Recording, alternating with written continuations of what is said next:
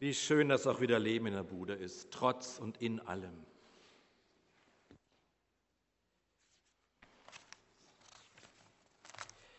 Ja, liebe Gemeinde, den Schlager Wunder gibt es immer wieder, kennen wir.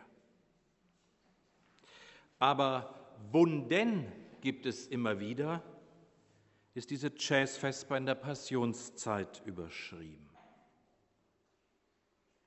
Christus spricht, wenn das Weizenkorn nicht in die Erde fällt und er stirbt, bleibt es allein, wenn es aber erstirbt, bringt es viel Frucht. Der Messias bot seinen Leuten ein bäuerliches Bild an, um sein Leiden und Sterben als Zeit des Wandels, der Verwandlung zu deuten. Wie ein Weizenkorn musste er begraben werden, damit seine Auferstehung geschehen konnte. Werden uns Wunden geschlagen, müssen Träume begraben, Krisen bewältigt werden, ist auch das ein Stück Sterben. Nur wenn die Trauer gefühlt wird, hat der Schmerz eine Chance, sich zu verpuppen. Trauer lehrt uns, Tränen fließen zu lassen, Unabänderliches anzunehmen, bis Verwandlungen geschehen und Neues aufscheint. Das braucht Zeit, weil alles seine Zeit hat. Aber nicht jede Zeit heilt alle Wunden. Rachel Rehmen schreibt, eine Auster ist weich, zart und verletzlich. Ohne den Zufluchtsort ihrer Schale könnte sie nicht überleben. Doch Austern müssen ihre Schale öffnen, um Wasser atmen zu können. Während eine Auster atmet, dringt manchmal ein Sandkorn in die Schale ein, wird so zu einem Teil ihres Innenlebens. Sandkörner können Schmerzen verursachen, doch deshalb verändert eine Auster ihre zarte Natur nicht. Sie wird nicht hart und ledrig, um nichts fühlen zu müssen. Sie vertraut sich dem Ozean an und öffnet sich, um atmen zu können. Langsam und geduldig umhüllt die Auster das Sandkorn mit dünnen, durchscheinenden Schichten, bis sie im Laufe der Zeit an der Stelle, wo sie am empfindlichsten war, für ihren Schmerz etwas von großem Wert geschaffen hat. Man kann sich eine Perle als Antwort auf das Leiden einer Auster vorstellen. Darum geht es, trotz einer zarten Natur in diesen Zeiten nicht zu verhärten, sondern Schmerzen mit der Zeit zu Perlen werden zu lassen. So schmerzlich das klingt, schreibt Rehmen, Krisen können den Lebenswillen aktivieren. Wir können Probleme nur lösen, wenn wir sie angehen. Doch wenn uns auch nichts berührt, leiden wir. Wir werden nur nicht von unserem Leid transformiert. Trauern könnte eine der lebensnotwendigsten Fähigkeiten sein. Es ist die Art und Weise, die das Herz nach einem Verlust heilen kann, um dann weiterzugehen und wieder lieben zu können. Wenn es nach mir ginge, schreibt Rehmen, würde das Trauern schon im Kindergarten gelehrt. Wir singen Strophe 9 von O Haupt voll Blut und Wunden.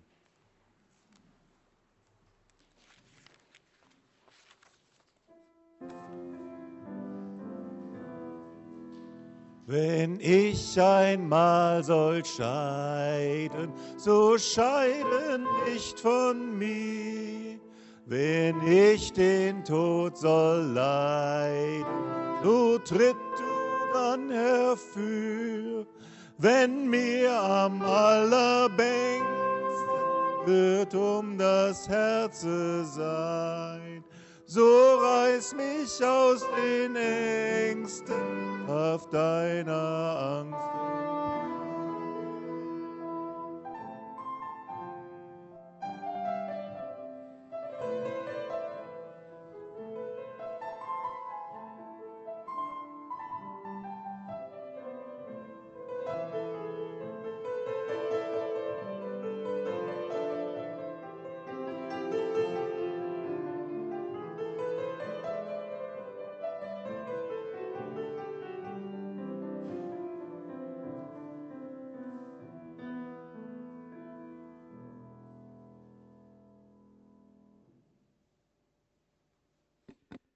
Neulich fast am Ende einer Beerdigungsansprache formulierte ich,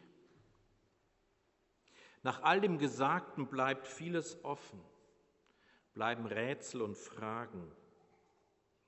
Warum war sie so, wie sie war und wurde? Was macht es mit einem Menschen, der in Bombennächten aufwuchs und in einer Familie, deren Leitspruch lautete, Gefühle schlimm genug.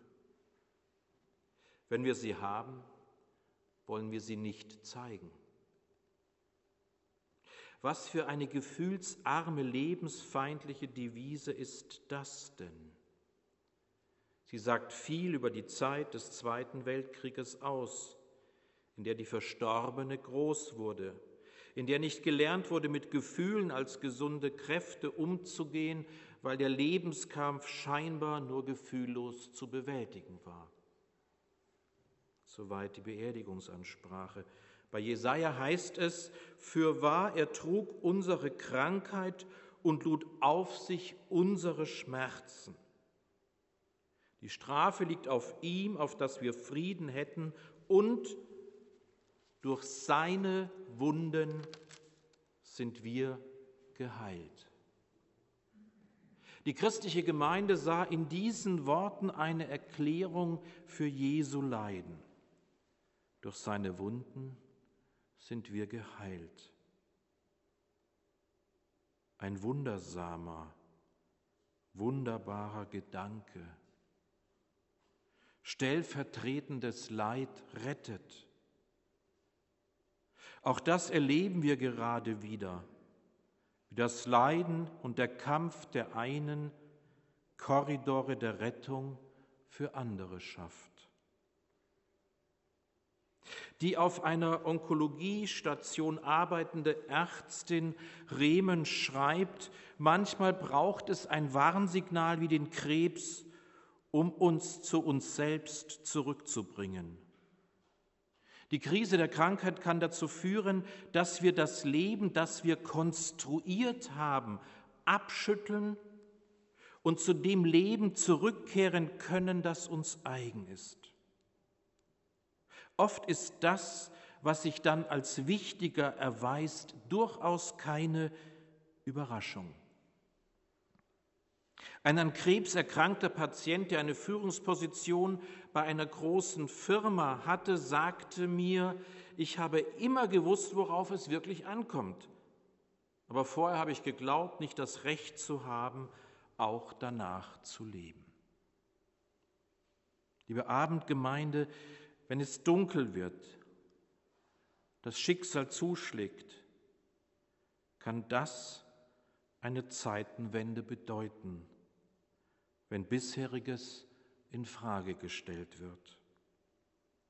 Hat das Leben mich wund gemacht, kann aus dieser Wunde heraus das Wunder der Wende, der Verwandlung, der Perlenbildung, der Fruchtgewinnung geschehen. Unsere Verwundbarkeit kann uns lehren, dass aus Wunden Wunder erwachsen. Das Wunder innerer Einsicht, das Wunder der Umkehr, das Wunder Ungesundes zu beenden. Manch einer lernt sich in solch einer Krise zum ersten Mal kennen.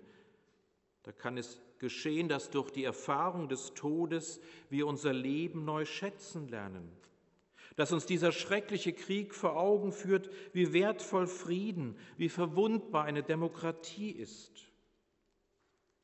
Remen weiter, als Ärztin habe ich viele Menschen in dem Prozess begleitet, durch den sie eine unvermutete Stärke in sich selbst gefunden haben. Einen Mut, der über alles hinausging, was sie sich zugetraut haben. Ein unverhofftes Mitgefühl oder eine Fähigkeit, tiefer zu lieben, als sie sich je hatten träumen lassen. Liebe Gemeinde, es gibt kein gesundes Leben im Ungesunden. Wunden heilen nur, wenn Eiter abfließt. Durch seine Wunden sind wir geheilt, will heißen, am Kreuz hat Gott das Leben auf den Kopf gestellt, dem Tod der Angst ihren giftigen Stachel gezogen. Wir singen die zweite Strophe. Es ist die letzte Strophe von O Haupt voll Blut und Wunden. Erscheine mir zum Schilde, zum Trost in meinem Tod und lass mich sehen dein Bilde in deiner Kreuzesnot. Da will ich nach dir blicken, da will ich glaubensvoll dich fest an mein Herz drücken. Wer so stirbt, der stirbt wohl.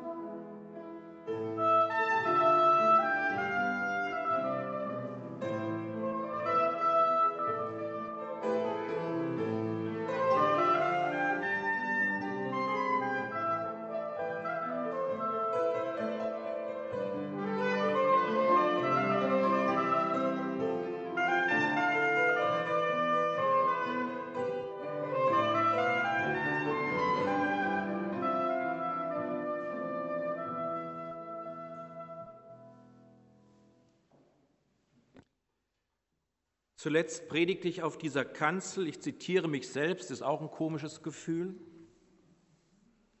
Paulus erweist sich als Stehaufmännchen, ist mit einer Resilienz gesegnet, die wir gut gebrauchen könnten, wenn er schreibt, wir erleben Dinge, die uns traurig machen und sind doch immer voll Freude.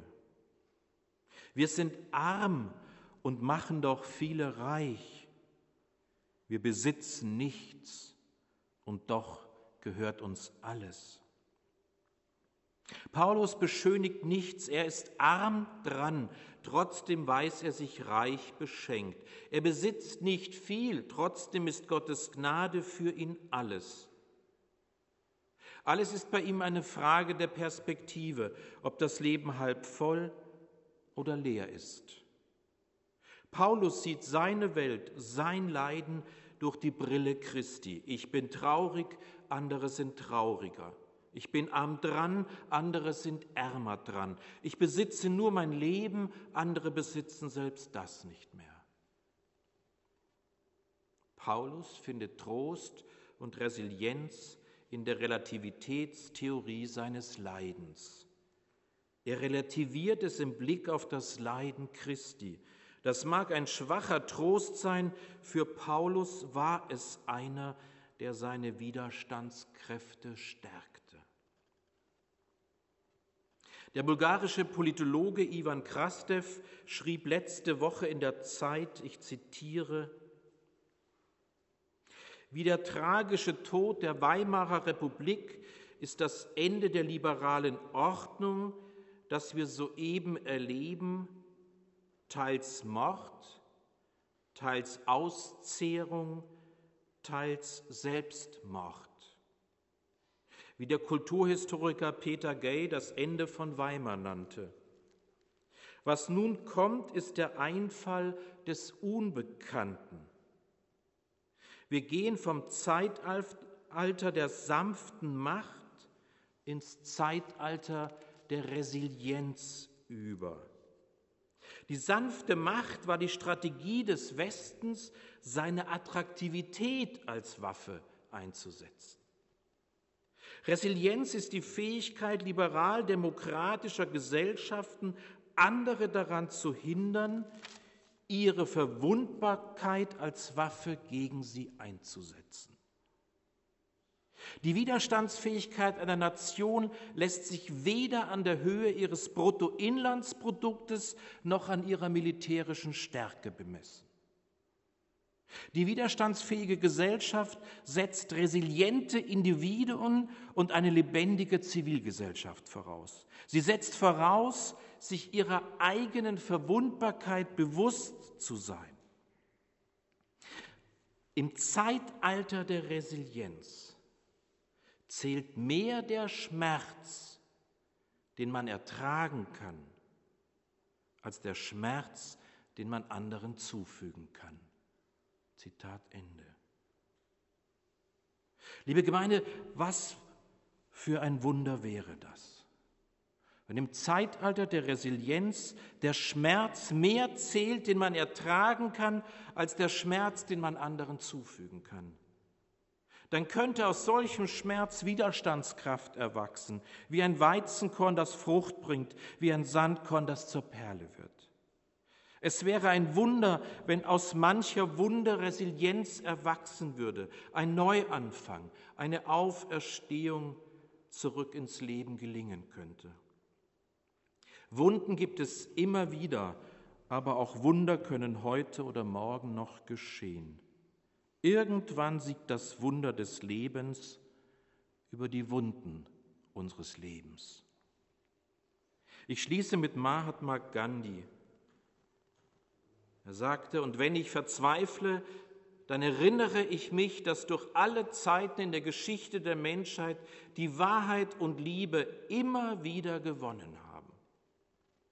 Es gab Tyrannen und Mörder und eine Zeit lang schienen sie unbesiegbar, doch am Ende scheiterten sie immer.